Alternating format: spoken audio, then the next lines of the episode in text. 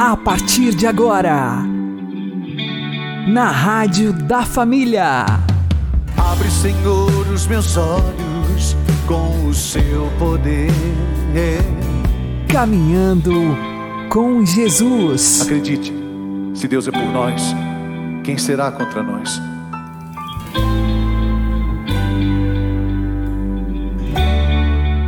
Olá, meu querido irmão e minha querida irmã, ouvintes da Rádio Regional Esperança e também aqueles que nos ouvem pelo YouTube e Spotify. Eu sou João Cláudio e este é o programa Caminhando com Jesus. E vamos caminhar com Jesus em nome do Pai, do Filho e do Espírito Santo. Amém.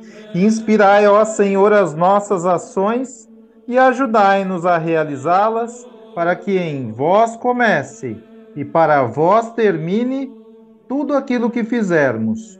Por Cristo Senhor nosso. Amém. Santíssima Virgem Maria, Mãe de Deus, rogai por nós. Castíssimo São José, patrono da Igreja, rogai por nós. O encardido tem horror a algumas profissões especialmente daqueles profissionais que têm o dom de curar as dores das pessoas. Vamos aprender com o Padre Léo. Lugar que trabalha com a doença e profissionais da doença. Por que, gente, que tem tanto escândalo, tanta vida estragada de médico e de dentista? Quantos? Você conhece um monte um monte de dentista, um monte de médico, de tanto faz homem ou mulher, que começou uma vida bem sucedida, que inclusive frequentava as comunidades com a esposa, com o marido, e em pouco tempo estão separados. À toa? Não. Tem o dedo, o dedo encardido. Toda pessoa que trabalha com a doença, ela tem que estar revestida da graça de Deus de uma forma muito, muito, muito mais acentuado do que o normal. Porque primeiro que tira a dor do outro. Você acha que o demônio gosta de médico? Demônio tem horror a médico. Demônio tem horror a algumas profissões. Advogado, porque o advogado tem o poder de trazer a verdade à tona. O advogado, com seus estudos, ele pode ajudar uma pessoa principalmente contra uma injustiça. Estados Unidos esses dias mostraram aí um senhor que ficou 25 anos preso. E se não é o advogado dele insistir esses anos todos, e acho que até não era mais o mesmo advogado, agora com o recurso do DNA, não ia descobrir que ele é inocente. Vocês imaginam a raiva do demônio quando viu tirando da cadeia esse homem. Que o demônio é o pai da mentira. Então ele tem horror de advogado e por isso tem muito advogado vendido ao demônio. Porque ele oferece o advogado do diabo, aquele filme é espetacular, teologicamente perfeito. Demônio que só anda de metrô, só vai por baixo. Demônio que fica lançando a liberdade da pessoa para afundá-la. Quem não assistiu, assista até porque os atores são muito, muito, muito bons. El Patino, gente de, de, de peso. Demônio gosta muito de advogado. Demônio gosta muito de médico e todo profissional ligado à área da saúde. Gosta no sentido de querer para si, porque tem horror da profissão. Tem profissão mais nobre, mais santa do que a medicina. Eu sou capaz de dizer que nem o sacerdócio. O médico é aquele que surge, até porque só o procuramos, na hora daquela dor, na hora do desespero. Gente, tem coisa melhor do que alguém que dá um remédio que passa a dor? Qual é a pior dor do mundo? A sua, a dor que você estiver sentindo. Tem gente que fala, ah, a pior dor que tem é na coluna. Aí vem uma dor de cabeça para ver. A pessoa fica lá, meu Deus do céu. Uma cólica renal, uma pedra na vesícula, uma infecção na urina, um desequilíbrio intestinal. A dor de dente, dor de ouvido. Meu Deus, eu sofri demais já com dor de ouvido. Dor de ouvido é uma coisa terrível. Você fica doido, você fica desesperado. Se aparecer uma pessoa na frente que você não gosta, você aproveita da dor para enfiar a mão na cara dela. E vai, pô, desculpa, estou com problema no ouvido. Não tem cor pior do que a dor. Aí quando dá um remedinho que alivia, ah, meu Deus. Quando a gente está com dor, a única coisa que a gente quer é que alguém tire a dor da gente. Já pensou uma pessoa lá com câncer? O câncer é uma doença terrível. Só quem tem, diz os médicos, faz ideia do que é. Porque é uma dor que não para 24 horas por dia. Não para. E não para enquanto não extirpá-lo. E nós sabemos que há cânceres que não tira, não tem como extirpar. Às vezes as pessoas até acham que a dor diminuiu depois de um mês ou dois. Não diminuiu. A medicina diz que a pessoa acostumou-se com a dor. É um martírio. Gente, toda pessoa que morre de câncer, eu acredito que torna-se um poderoso intercessor para as outras pessoas, porque viveu o martírio, dia e noite, foi assimilando, foi entregando. Agora você pensa, a pessoa está lá com aquela dor terrível. Aí vem o médico ou o enfermeiro, lá em casa, quando dava a crise de dor na Ju, que a gente conseguia trazer o seu maneca da farmácia quando ela escutava o barulho do carro do seu Maneca, ela já sabia que era o seu Maneca. Quando ela escutava o barulho do carro dele, o semblante já mudava. O alívio. Como ela foi grata a esse Senhor. Deus lhe pague. E rezava, e rezava, e no meio da oração falava disso. Ah, Deus lhe pague. Obrigado, meu. Obrigado, meu. Que maravilha. Obrigado. Aí dormia falando isso. Porque era aquela alegria. Chegar lá, dar uma injeção. E daí a 10 minutos a dor amenizava. Ai. Aí conseguia comer.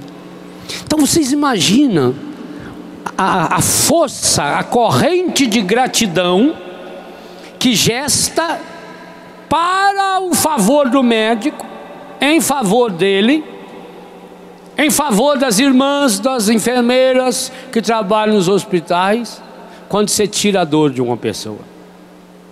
Vocês acham que o demônio fica feliz? Não.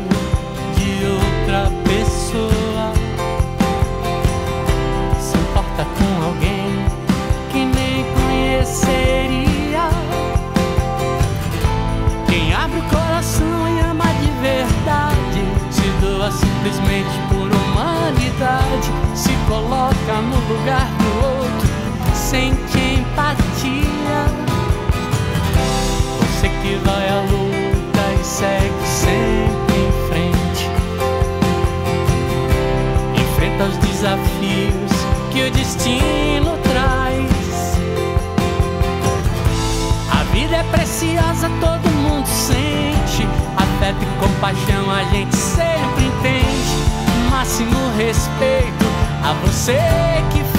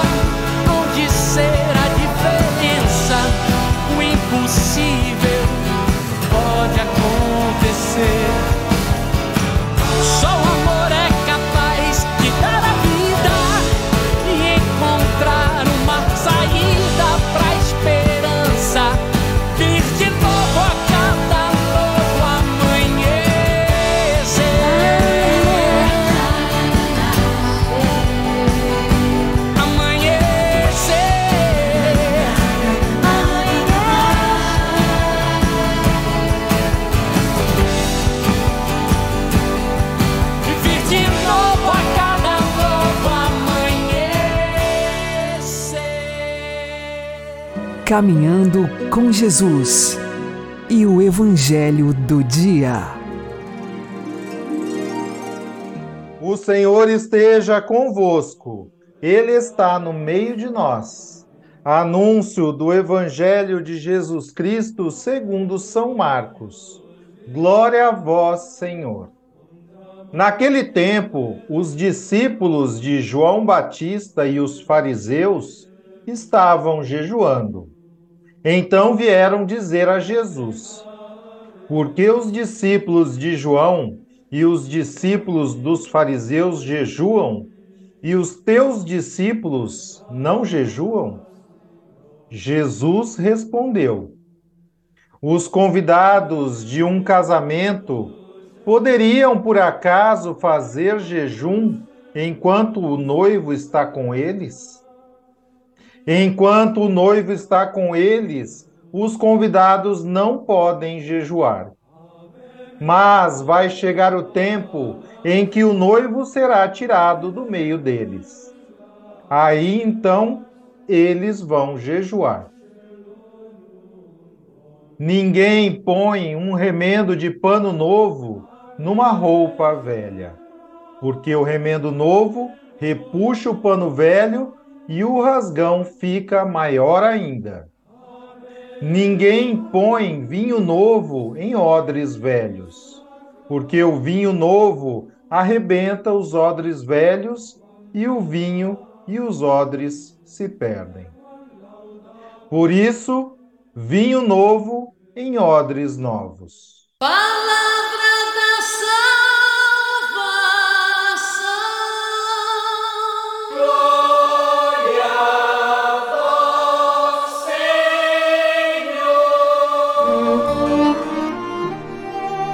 Agora, a homilia diária com o Padre Paulo Ricardo.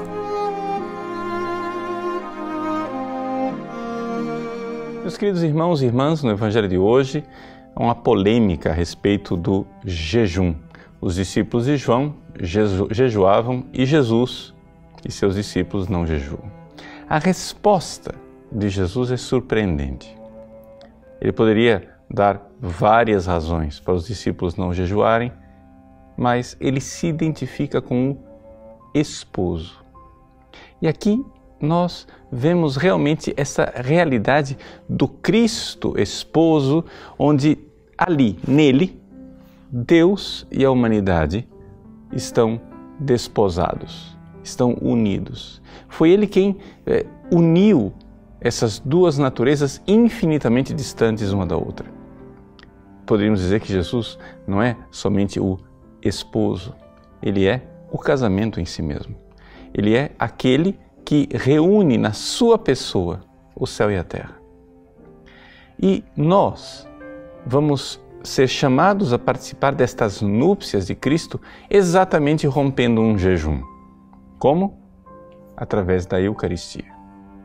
O banquete da Eucaristia é o lugar onde nós estaremos mais intimamente ligados com Deus. Ou seja, ali, quando nós comungamos, enquanto a aparência de pão está no nosso estômago, enquanto ali Jesus toca nas nossas vísceras, ali existe o contato entre o corpo de Cristo e o nosso corpo, a alma de Cristo e a nossa alma. E então nós estamos, através da divina humanidade de Cristo, em uma profunda união com Deus.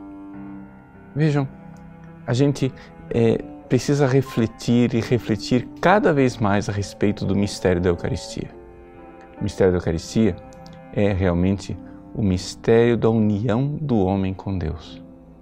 Mas nós comungamos tão mal. Sim, comungamos mal porque recebemos a comunhão e voltamos para o banco sem nos dar conta do que é que nós recebemos. Sem nos darmos conta de que nós precisamos ali da intimidade que uma esposa precisaria com o seu esposo. Não é possível comungar não dando atenção para aquele que está unido à nossa alma, para este matrimônio que se dá. É interessante que na missa o padre ele diz: Felizes os convidados para a ceia do Senhor. Que ceia é esta? É a núpcia, são as núpcias do Cordeiro. É o casamento, é realmente este, esta festa de casamento em que nós iremos nos unir a Cristo e Cristo se unir a nós.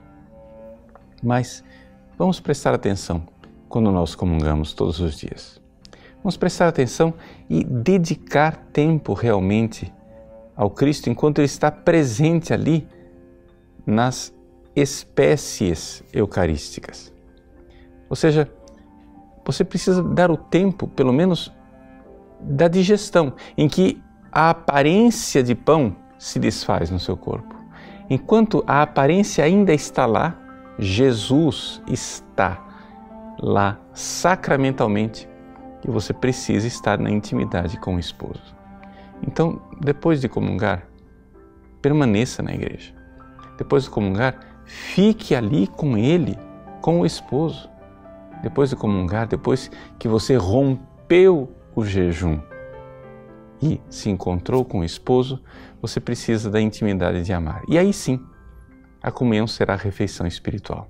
Aí sim, a comunhão será verdadeiro alimento que revigora e dá força a você. Por quê? Porque realmente Ele é o pão dos fortes e dará força a você para fazer algo de extraordinário. O amor. Crescendo na fé, na esperança e na caridade, nós chegaremos às núpcias definitivas e à festa das bodas do Cordeiro no céu. Deus abençoe você. Em nome do Pai, do Filho e do Espírito Santo. Amém.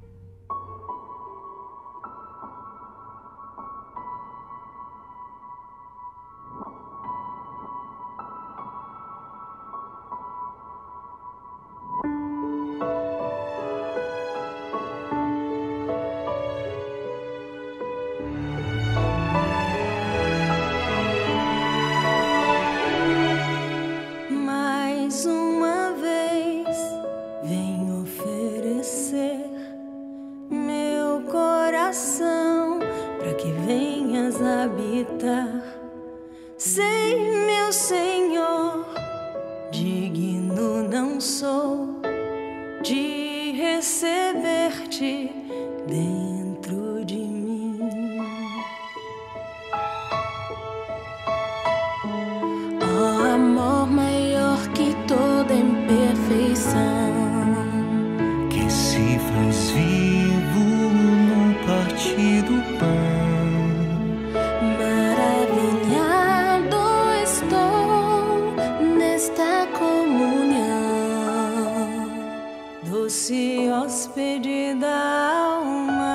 Resta-me te adorar.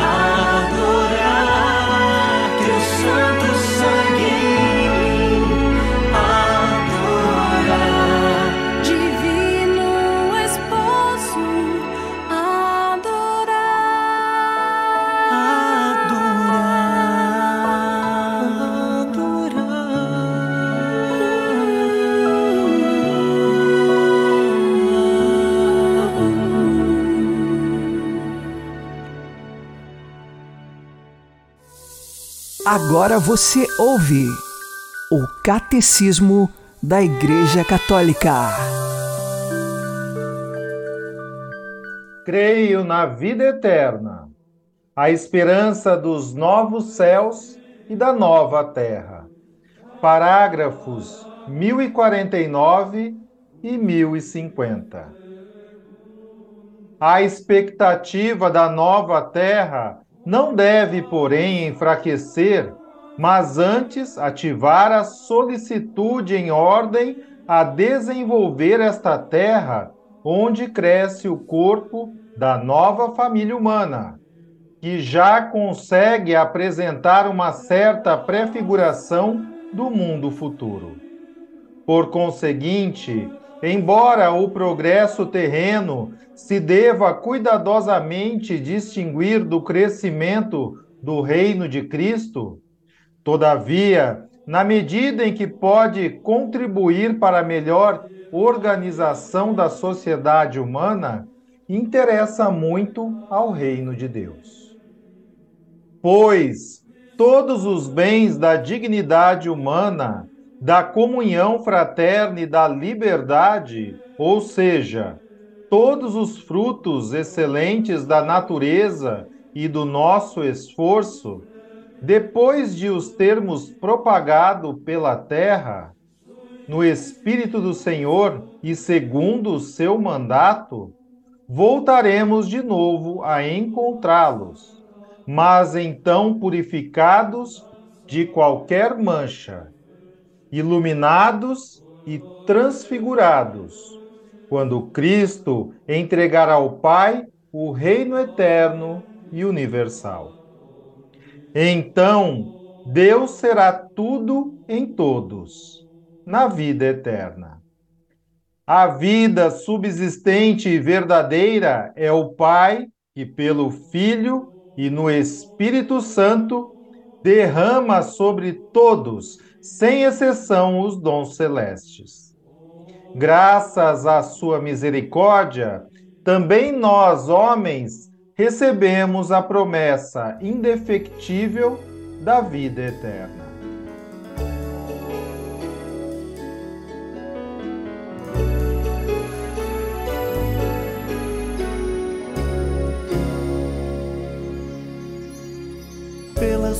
Da cidade, pessoas andam no vai e vem.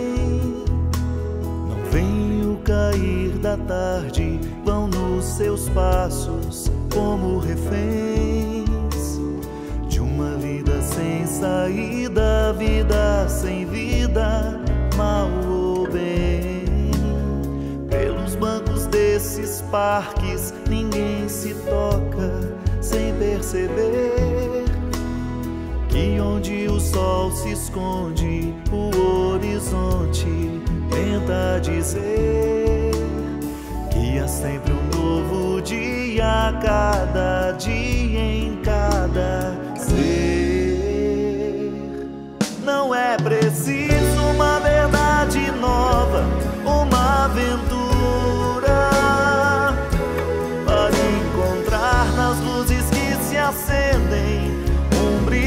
eterno e dar as mãos de si além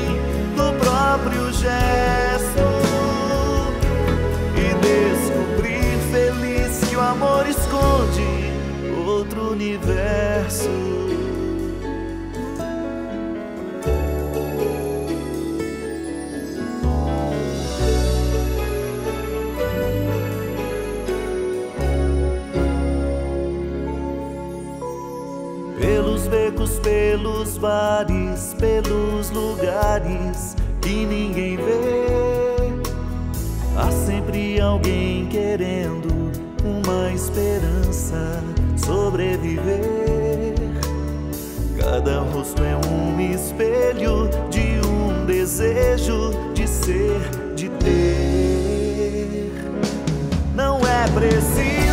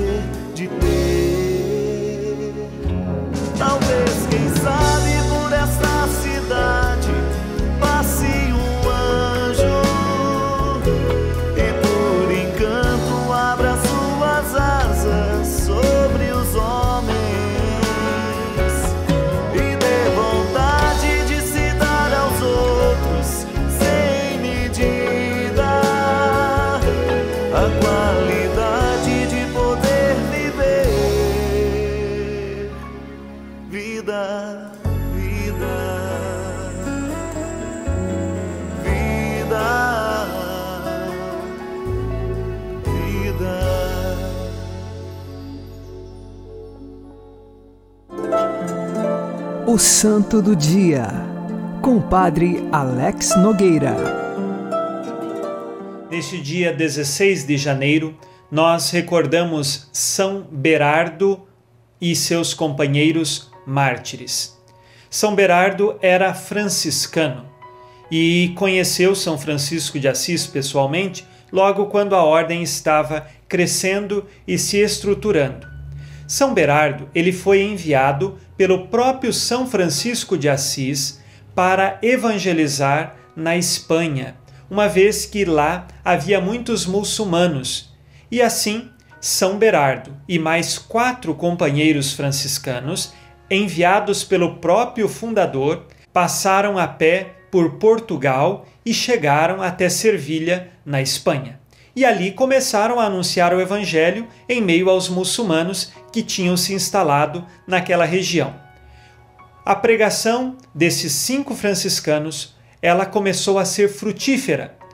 Alguns batismos aconteciam, outras conversões novamente, mais batizados, e isto começou a incomodar o rei muçulmano. Diante disto, eles foram presos e levados para Marrocos como prisioneiros. Chegando em Marrocos, ao invés deles ficarem em silêncio, não, por amor a Jesus e pela fé que tinham, continuaram evangelizando, mesmo tendo sido exilados em Marrocos. E lá, outras conversões passaram a acontecer. Muitos se converteram, foram batizados, e novamente o rei ficou indignado com aquela circunstância. Lembremos que eles tinham coragem de pregar até na corte do rei. E assim, presos, açoitados, no final de tudo, eles foram decapitados. Quando a notícia da morte de São Berardo e os seus quatro companheiros mártires chegou a São Francisco de Assis, ele louvou a Deus, porque aqueles foram considerados dignos de entregar a sua vida por amor a Jesus e por amor à fé.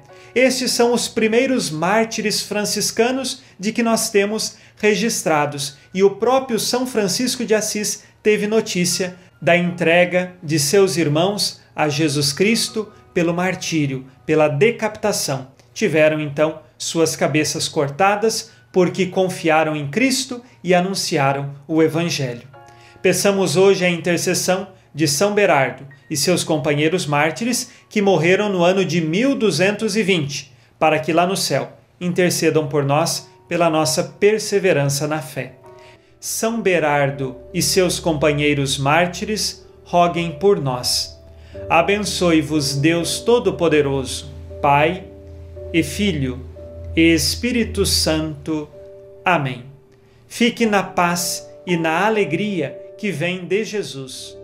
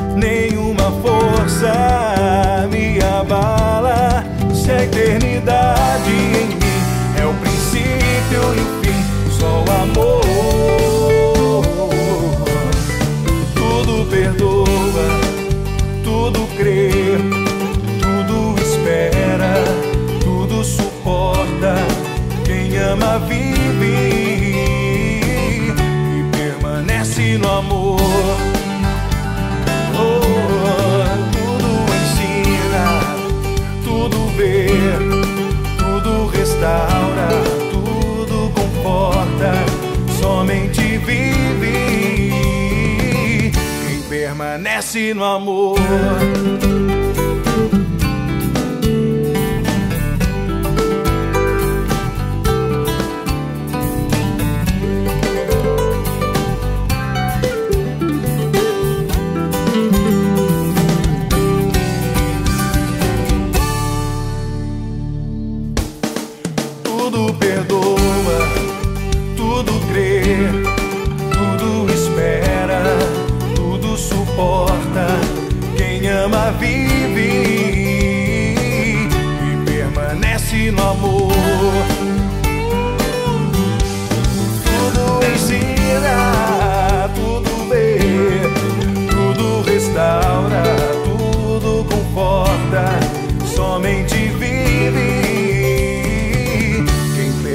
Permanece no amor.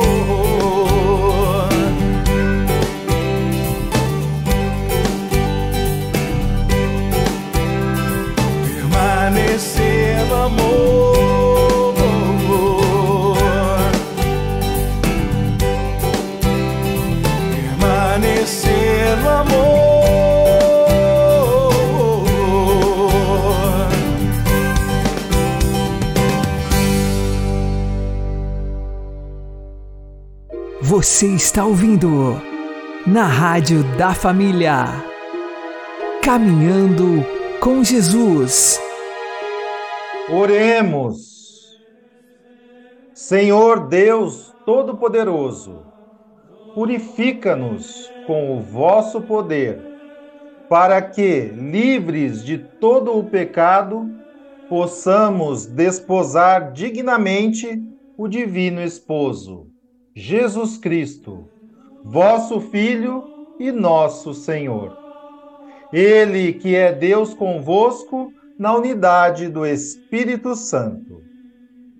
O Senhor nos abençoe, nos livre de todo mal e nos conduza à vida eterna. Amém. E que Maria e José nos conduzam pelas mãos para que continuemos caminhando com Jesus.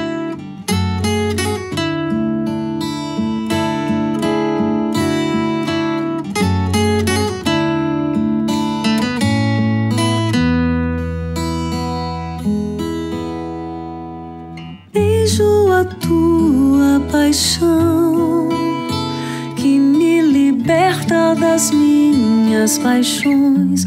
Beijo a tua cruz que condena e esmaga o pecado em mim. Beijo teus cravos, tuas mãos pagam o castigo do mal. Beijo tua ferida que curou a ferida do meu coração. Eu te beijo, Senhor.